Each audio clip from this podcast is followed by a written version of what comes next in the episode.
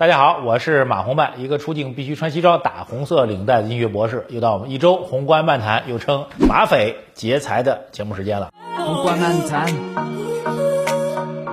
好，节目惯例啊，一开场呢，各位数字一滚动起来，我特别需要看到您的参与和支持。本期节目聊什么呢？聊其实最近应该是接近一个多月时间最热的一个国际向的话题啊。当然，您听到这开头呢，您可能就有点纳闷，因为国际问题我们其实聊的不多，更何况它是一个国际军事问题。我们日常节目当中几乎都不会涉及啊。但是今天呢，哎，努力着给您一个全新的视角去观察一下这事儿呢。其实我不想聊这事情特别具体啊，但是您知道，就是俄罗斯和乌克兰啊，加上北约还有美国啊，围绕乌克兰的。政治、经济、军事形势所一系列所爆发的啊，之前的讨论也好，所谓的加引号的冲突也好啊，以及最近所谓的俄罗斯开始撤军也好，等等等等啊，当然还要加一个更加让人震撼的词，就是所谓的战争啊，甚至战争呢一度被指向了啊，就是在二月十六号当天，据说啊，据一些媒体报道说，二月十六号当天就要开战了，等等等等啊，但时间已经二月十六号已经过去了。啊，开没开战呢？哈您自己已经看到结果了。这是一个国际军事政治方面的一个问题，不是我们擅长的。但很多朋友都在问啊，甚至在我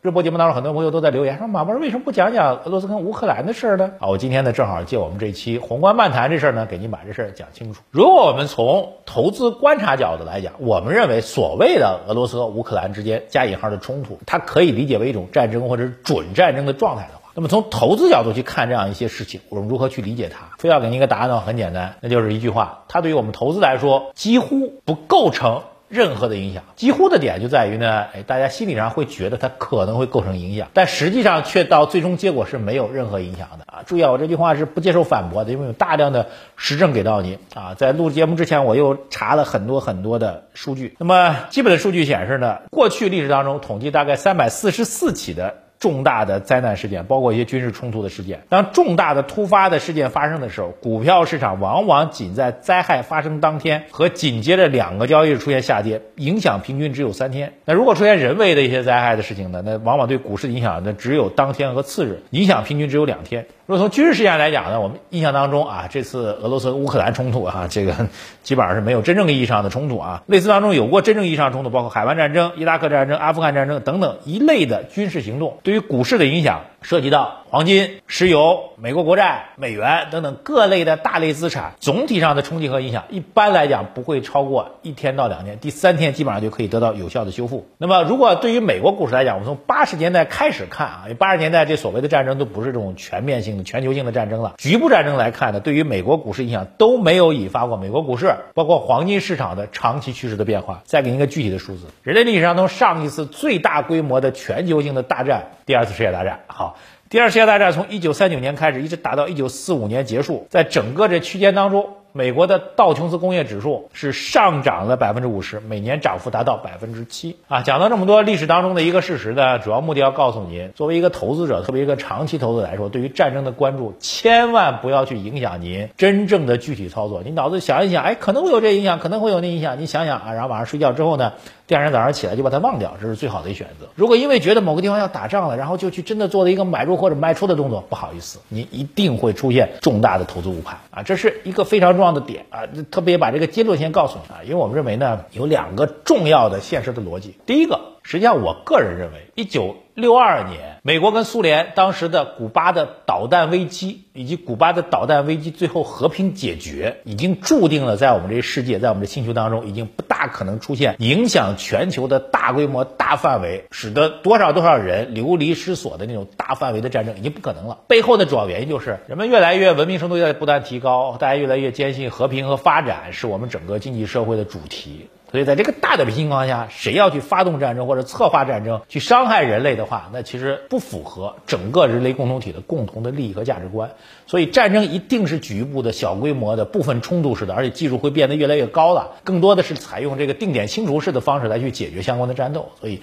大的和平趋势，这是人类文明发展到今天一个重要的一个结果，没有办法去改变。第二重要点，如果把战争当成一个。经济行为就是我去打仗是有目的的，我是有经济利益和价值在的。哎，那会不会因此而推动战争呢？答案是恰恰相反。事实上，我们去观察人类社会的发展，我们在之前的农业社会当中有很多很多的战争啊，比如说在中国人大家比较熟悉的游牧民族，对于我们这个农耕民族社会的相互之间的战争，一持续几十年上百年，不断的去持续，就让我们。记忆犹新的就是宋朝 啊，对吧？大家印象非常非常深刻，很多人去研究宋史啊等等，都去讨这样的话题。到了工业社会的前期，依然有很多战争。第一次世界大战和第二次世界大战都可以认为是工业社会前期所出现的全球性的大的世界大战。不好意思，随着时代的进步，不管是当时农业社会还是早期工业社会的全球性的大的战争跟冲突，大范围的战争和冲突，到今天从经济利益角度去看的话，这种冲突的意义都在下降。农业社会为什么会出现类似于游牧民族和我们这个农耕民族之间的利益纠葛呢？或者国与国之间会不会出现领土的一个吞并呢？道理很简单，农业社会最重要的生产要素就是土地和人，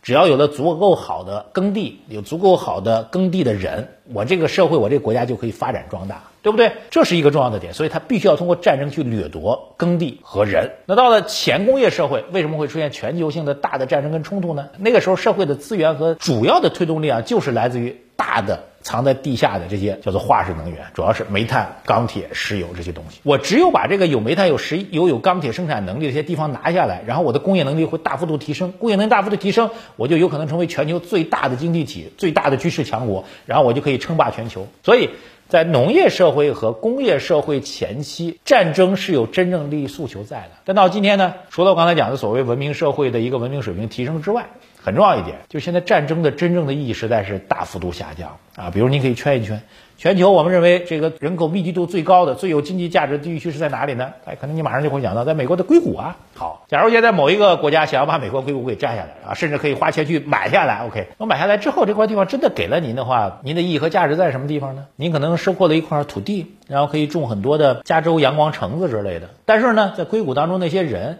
他们全部都离开了，那么整个硅谷的价值在哪里呢？所以到了我们现在的一个已经到工业革命四点零的时代之后，真正意义上推动经济社会，让一个国家能够强大起来，核心的这些科技创新的力量，再具体点，可能是一个人。哪怕我把所有的设备都留给你，比如我把芯片生产企业的设备给到你，把阿斯麦的设备给到你，把中芯国际的设备给到你，然后人全部撤掉，地方也都给到你。哎呀，拿到这些设备的人，免费获取这设备，请问他能生产出来芯片吗？不好意思，不能。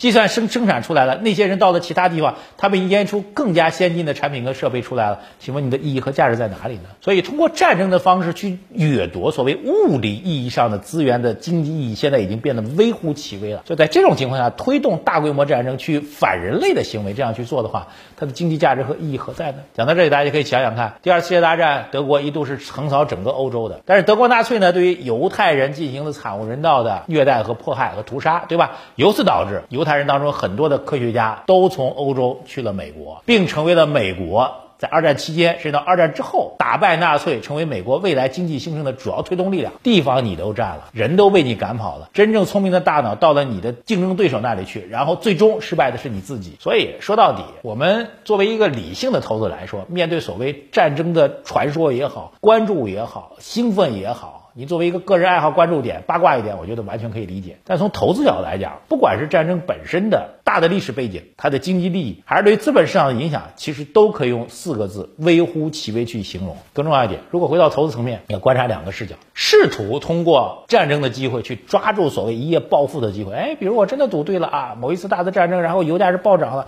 好，我想请问你，在二零二零年油价出现负值交割的时候，所有人都知道那可能是一个历史当中极为畸形的一个价格。如果您在那个时候都没有胆量去敢于去买入石油产品的话，请问凭什么您觉得当大战爆发、油价暴涨的时候，您就能赚一把呢？不要高估自己的能力，这是第一个点。第二点，对于我们当下的经济社会发展来说，我其实特别建议大家去读历史，但是读历史一定要抛开历史当中让我们看起来有趣的所谓佳人才子也好，所谓帝王将相也好，他们的各种各样的故事。透过历史要看到人类社会真正推动力量的核心点是什么？不好意思，其实即便到了农业社会，再到工业社会，我们看到真正能够创造更多价值跟财富的。恰恰是技术革新推动的力量。我们第一次工业革命，大家看到的蒸汽机的发明；到第二次工业革命，电力的发明；到第三次工业革命，我们看到计算机技术的发明；再到今天，我们看到新能源技术加上信息技术、智能化技术的发明。这些发明和创造才能够真正的创造财富。战争、局部战争、冲突，只能偶尔的去阻碍一些它的波动，甚至。